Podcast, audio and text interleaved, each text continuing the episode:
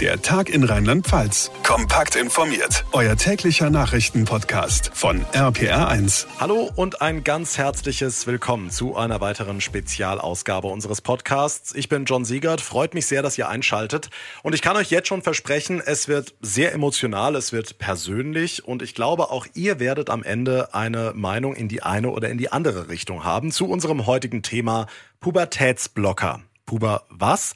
Heute geht's um sogenannte Pubertätsblocker. Ganz kurz und extremst vereinfacht dargestellt, das sind Medikamente, die bei Jugendlichen quasi die Pubertät hinauszögern.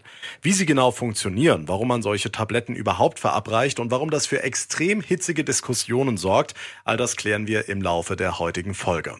Angestoßen hat das ganze Thema mein lieber RPA1-Kollege Kunze, der gerade bei mir im Podcast-Studio vorbeigeschaut hat. Kunze, wir beide sind Papas. Du hast zwei Kids. Ich habe eine kleine süße Tochter von eineinhalb Jahren. Und ich habe erst neulich wieder gedacht, oh Mann, du kleines, wunderschönes, liebevolles Wesen, das so unbeschwert in ihrer Ecke spielt. Kannst du nicht einfach für immer so ein kleines, süßes Baby sein? Ja, du hast es nur gedacht. Meine zehnjährige Tochter hat zu mir gesagt, Papa, ich glaube, ich will gar nicht größer werden. Also so wie es jetzt ist, ist es genau richtig. Und ähm, ich habe gehört, es gibt da so Tabletten, wo man nicht größer werden muss. Ach, deine Tochter ist auf dich zugekommen. Meine Tochter ist auf mich zugekommen. Ich weiß auch nicht, wer ihr das erzählt hat. Sie hat gesagt, also sie hätte es in der Schule gehört oder irgendwo im Internet. Und äh, dann habe ich mich mit diesen Pubertätsblockern beschäftigt und dachte mir, in welcher Welt sind wir denn mittlerweile, dass sowas ein Thema ist? Natürlich äh, gibt es ja Fälle, gibt es Kinder, die nicht wissen, äh, bin ich Mann, bin ich Frau. Gut, das wussten wir doch früher auch nicht erstmal. Pubertät ist das ja völlig normal, dass man erstmal sich da orientieren muss. Aber für so Fälle gibt's ja dann eigentlich professionelle Hilfe, wo es dann ein ganzes Konsortium gibt, was sich darum kümmert.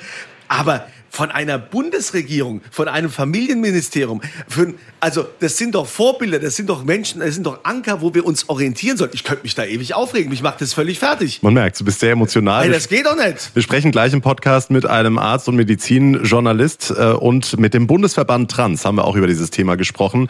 Also deine klare Meinung dazu ist, diese Pubertätsblocker absolutes No-Go. Absolutes No-Go, da vor die Wahl zu stellen, es einfach so zu machen, als wäre das eine völlig einfache, lapidare Sache. Nein, ist es nicht die klare Meinung von meinem Kollegen Kunze. Danke dafür.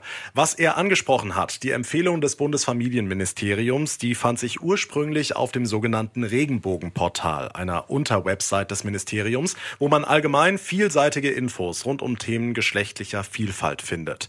Ursprünglich hieß es da wörtlich, bist du noch sehr jung und bist du noch nicht in der Pubertät? Dann kannst du Pubertätsblocker nehmen. Diese Medikamente sorgen dafür, dass du nicht in die Pubertät kommst. Nach massiver Kritik an dieser Formulierung besserte das Ministerium vor einigen Tagen nach und jetzt heißt es, so kannst du deinen Arzt oder deine Ärztin fragen, ob dir Pubertätsblocker vielleicht helfen könnten.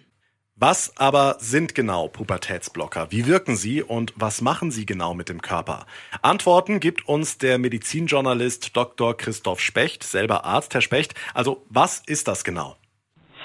Diese Pubertätsblocker äh, werden eingesetzt, wenn zum Beispiel die Pubertät zu früh einsetzt. Das gibt es ja durchaus bei Jungs vor neun und bei Mädchen vor acht Jahren. Die jüngste Schwangerschaft, glaube ich, weltweit ist sogar bekannt von einem fünfjährigen Mädchen irgendwo in Südamerika. Also das ist natürlich dann ein Fehler sozusagen im System. Und wenn diese Pubertät zu früh stattfindet, dann kann man sogenannte Pubertätsblocker geben. Das sind Medikamente, die in den Hormonkreislauf eingreifen. Es ist ja so, die Sexualhormone werden gebildet, äh, zum Beispiel in den Eierstöcken, Eierstöcken bei den Mädchen. Äh, das wird aber gesteuert über das Gehirn, nicht übers Denken, sondern über Strukturen wie der Hypothalamus und die äh, Hirnanhangsdrüse. Da gibt es ein sehr genau ausgeklügeltes Hormonsystem. Und wenn das einstartet, dann startet eben auch die Hormonproduktion, entweder eben von Östrogen, also den weiblichen Hormon, oder von Testosteron.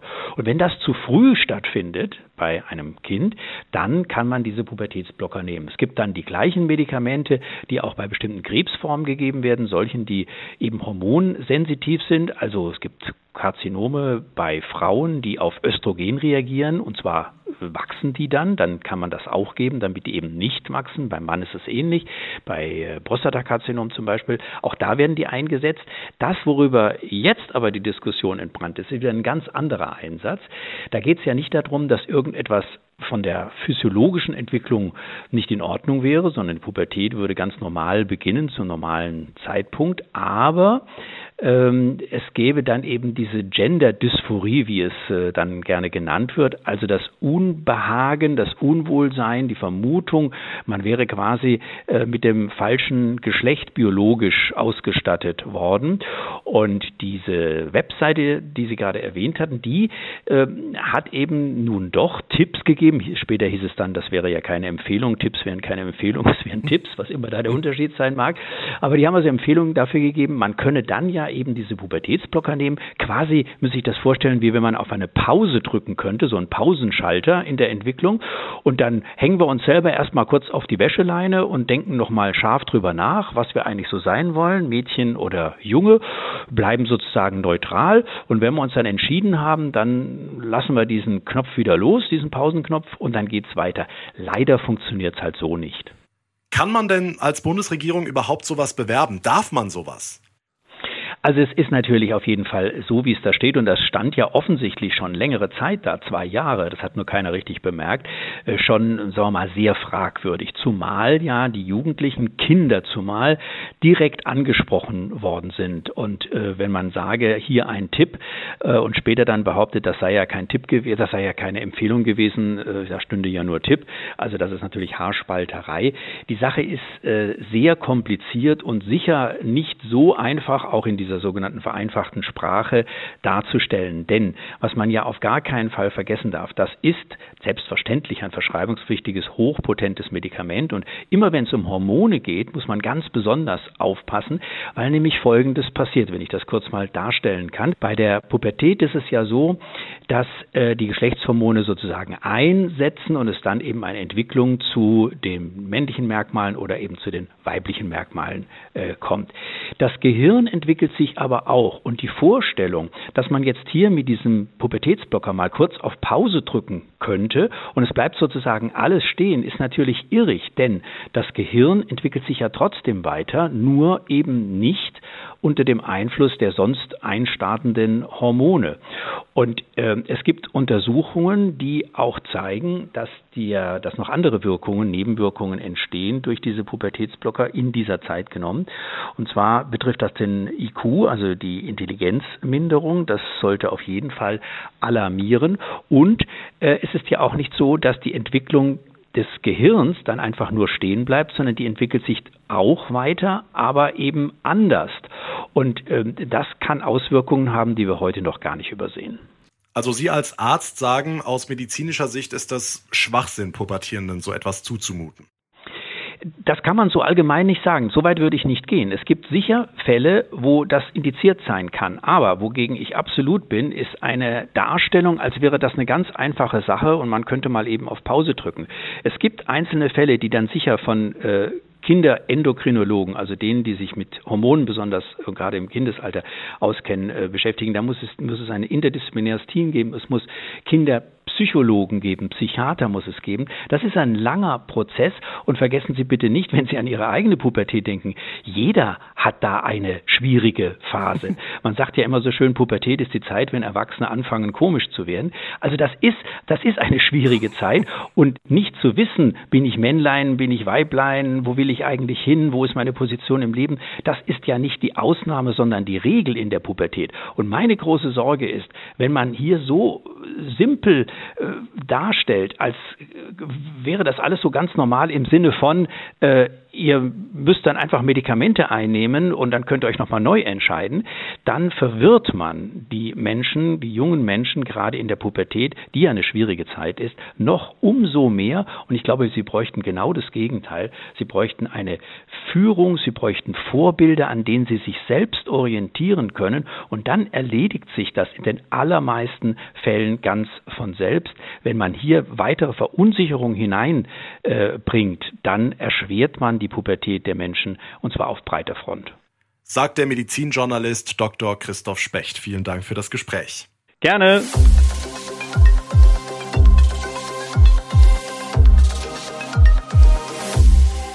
Der Bundesverband Trans setzt sich für die Rechte von Transpersonen ein und behält die rechtlichen, politischen und medizinischen Entwicklungen ganz genau im Blick. Daher wollen wir über dieses Thema jetzt auch mit Kalle Hümpfner sprechen vom Bundesverband Trans. Schönen guten Tag. Hallo, Herr Segert. Was hält denn der Bundesverband Trans von diesen Pubertätsblockern? Wir befürworten das deutlich, wenn Jugendliche Zugang zu Pubertätsblockern haben, nachdem die Diagnostik und die Beratung abgeschlossen sind. Gleichzeitig gibt es natürlich auch noch darüber hinaus, während äh, die Pubertätsblocker gegeben werden, weiterhin Bedarf äh, an Beratung oder auch in manchen Fällen an Therapie. Also Pubertätsblocker sind wirklich ein sehr wichtiges Mittel, um den Prozess der körperlichen Veränderung vorübergehend zu unterbrechen. All diese Unterbrechung ist äh, umkehrbar. Das heißt, wenn die Pubertätsblocker zu einem späteren Zeitpunkt abgesetzt werden, kann ähm, die körperliche Pubertät ähm, stattfinden, bloß eben etwas zeitversetzt. Okay, vielleicht können Sie an der Stelle nochmal zusammenfassen. Was genau machen die Pubertätsblocker im Körper? Warum sind sie für diese Medikamente? Pubertätsblocker verhindern, dass sich der Körper in eine bestimmte Richtung entwickelt. Also dass zum Beispiel dann die Stimme tiefer wird bei einer transfemininen Person. Das wird für den Moment gestoppt und das kann für die Jugendlichen sehr erleichternd sein, weil dann nochmal ein bisschen Raum entsteht, ähm, um zu gucken, welche Richtung äh, soll eingeschlagen werden, welche geschlechtsangleichenden Maßnahmen sollen umgesetzt werden. Und äh, viele Jugendliche erleben das einfach als sehr belastend, dass sich der Körper verändert in der Pubertät. Also Transjugendliche erleben das als etwas, was ein extremes Unwohlsein hervorruft, wenn der Körper auf einmal immer weniger zur geschlechtlichen Identität passt. Und da durch die Pubertätsblocker nicht entgegenzusteuern, sondern erstmal einfach nur den Raum zu halten und zu gucken, ähm, wie ist die geschlechtliche Identität, welcher Schritt soll als nächstes gegangen werden, das ist einfach enorm wichtig. Hm, jetzt sagen aber einige Kritiker, wie auch Dr. Christoph Specht, den wir gerade gehört haben, dass Pubertätsblocker ein schwerwiegender Eingriff in die Entwicklung der Kinder sind. Beispielsweise entwickelt sich trotzdem, dass sich der Körper nicht weiterentwickelt, das Gehirn weiter. Wie sehen Sie das? Empfinden Sie das nicht auch als kritisch? Genau, also natürlich äh, haben wir sehr viele unterschiedliche Hormone in unserem Körper. Und äh, Geschlechtshormone wie Östrogen oder Testosteron sind nicht die einzigen Hormone, die zu unserer körperlichen Entwicklung beitragen. Also wenn wir jetzt ähm, die Pubertätsblocker einsetzen, dann unterbricht das nicht die gesamte körperliche Entwicklung, sondern es unterbricht eben die Entwicklung hin in ein bestimmtes äh, Geschlecht, die durch eben die sogenannten Geschlechtshormone losgetreten wird, vor allem dann eben zu Beginn der Pubertät. Ich würde sagen, wir haben in den Medien sehr häufig ein Problem mit der Darstellung, beispielsweise bei dem Thema Pubertätsblocker, wenn zwei unterschiedliche Thesen nebeneinander gestellt werden, ohne dass nochmal gewichtet wird, was sagen denn eigentlich Fachverbände, was sagen Fachgesellschaften zu diesem Thema. Wir haben auf jeden Fall auf internationaler Ebene Zusammenschlüsse von PsychologInnen, MedizinerInnen und weiteren ähm, Professionen, die sich deutlich dafür aussprechen, dass Pubertätsblocker gegeben äh, werden, weil es eben auch im späteren Verlauf des Lebens das Risiko, Diskriminierung zu erfahren, senkt. Einfach nochmal als kurze Erklärung, wenn ich schon frühzeitig Transpersonen begleite auf ihrem Weg, wenn ich ihnen den Zugang zu Pubertätsblockern gebe, dann ist eine sehr größere oder eine stärkere Angleichung an die geschlechtliche Identität möglich. Also einfach gesprochen, Transfrauen werden im späteren Leben dann mit einer höheren Wahrscheinlichkeit immer als Frauen wahrgenommen, Transmänner als Männer. Und das ist natürlich sehr hilfreich, um dann weniger Gewalt und Ausgrenzung zu erfahren. Und äh, wir haben auch andere Zahlen, die nochmal zeigen, diese frühzeitige Begleitung und zum Beispiel auch die Anrede ähm, im Identitätsnamen das stärkt die psychische Gesundheit von Transjugendlichen. Also und da gehört eben auch die medizinische Versorgung mit dazu. Und dem gegenüber, und das äh, passiert leider immer mal wieder in den Medien, werden dann Einzelstimmen von der Gegenseite sehr stark in den Vordergrund gerückt, die eben nicht diesen breiten wissenschaftlichen Konsens hinter sich haben und die eben als eine Vertreterin äh, sprechen, aber eben nicht in Abstimmung mit weiteren KollegInnen agieren. Und das finde ich sehr problematisch. Ab wann sollten sich denn aus Ihrer Sicht Kinder und Jugendliche allgemein mit dem Thema auseinandersetzen? Also wann merkt man, dass man sich seiner Geschlechtsidentität nicht bewusst ist? Hm. Also es ist eine sehr individuelle Frage, wann diese Auseinandersetzung stattfindet mit der geschlechtlichen Identität. Wir stellen auf jeden Fall fest, dass sich Kinder mittlerweile immer früher outen. Also dass wir beispielsweise schon Kinder im Kita-Alter haben, die sagen, oh, das, was die ganze Zeit über mich erzählt wird, das ist nicht richtig, ich bin ein Junge oder ich bin ein Mädchen, je nachdem, was ähm, eben früher mal eingetragen wurde, kann das dann eben nicht zusammenpassen. Und ich finde das eine sehr positive Entwicklung, dass Kinder sehr früh mittlerweile auch das aussprechen können, dass sie da genug Vertrauen haben in ihr Umfeld, ähm, dass sie da auch Unterstützung erfahren und darin auch bestärkt werden, angenommen werden in ihrer Identität. Das ist eine sehr gute Entwicklung. Und äh, was mir nochmal ganz wichtig ist, also wenn wir über Kinder sprechen, es geht da wirklich darum, dass der richtige Name verwendet wird oder dass Kindern erlaubt wird, zum Beispiel ein Kleid zu tragen, wenn sie darauf Lust haben, oder lange Haare oder mit den Puppen spielen können, wenn das ihr Interesse ist und ihren Vorlieben entspricht. Das Thema Pubertätsblocker ist dann wirklich etwas, das kommt später im Leben. Also wenn Jugendliche ähm, da eben sich kurz vor der Pubertät befinden. Weil oft wird eben in der öffentlichen Debatte das so ein bisschen vermischt und dann geht es auf einmal um Kinder, die irgendwelche Hormone kriegen sollen und so weiter. Das ist nicht das Thema. Also diese medizinischen Fragen, die stellen sich dann erst ab dem Jugendalter.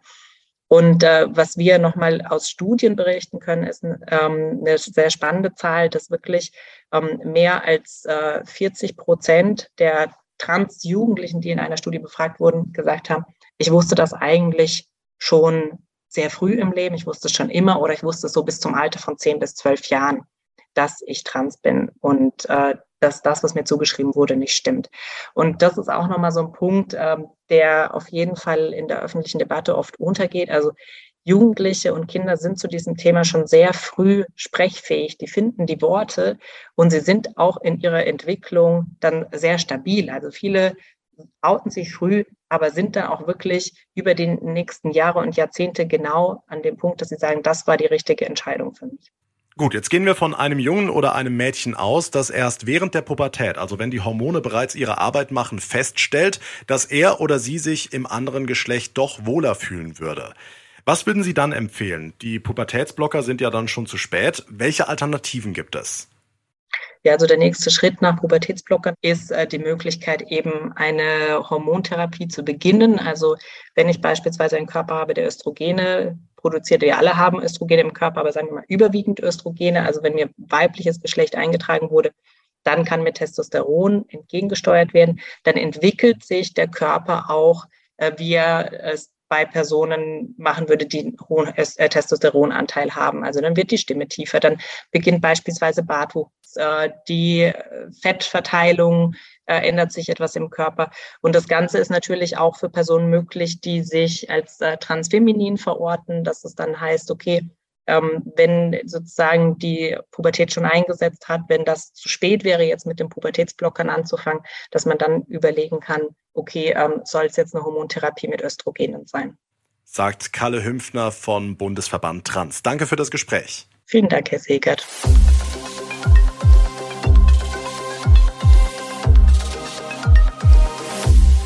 Ein sehr emotionales, ein sehr polarisierendes Thema. Deswegen würde ich gern eure Meinung wissen. Was haltet ihr von Pubertätsblockern? Lasst es mich wissen. Schreibt mir einfach per Instagram oder Facebook oder einfach eine Mail. Alle Kontaktmöglichkeiten findet ihr in der Folgenbeschreibung. Und ansonsten würde ich mich sehr über euer Feedback freuen. Entweder über einen dieser genannten Wege oder aber ihr hinterlasst mir einfach eine Bewertung bei Apple Podcasts oder bei Spotify. Und da, wo ihr gerade zuhört, könnt ihr auch jederzeit folgen, uns abonnieren. Dann verpasst ihr keine Ausgabe unseres unseres Podcasts mehr. Mein Name ist John Segert. Ich bedanke mich ganz herzlich für eure Aufmerksamkeit, freue mich sehr auf euer Feedback, wünsche euch eine gute Zeit bis zur nächsten Ausgabe und bis dahin bleibt gesund. Der Tag in Rheinland-Pfalz, das Infomagazin, täglich auch bei RPR1. Jetzt abonnieren.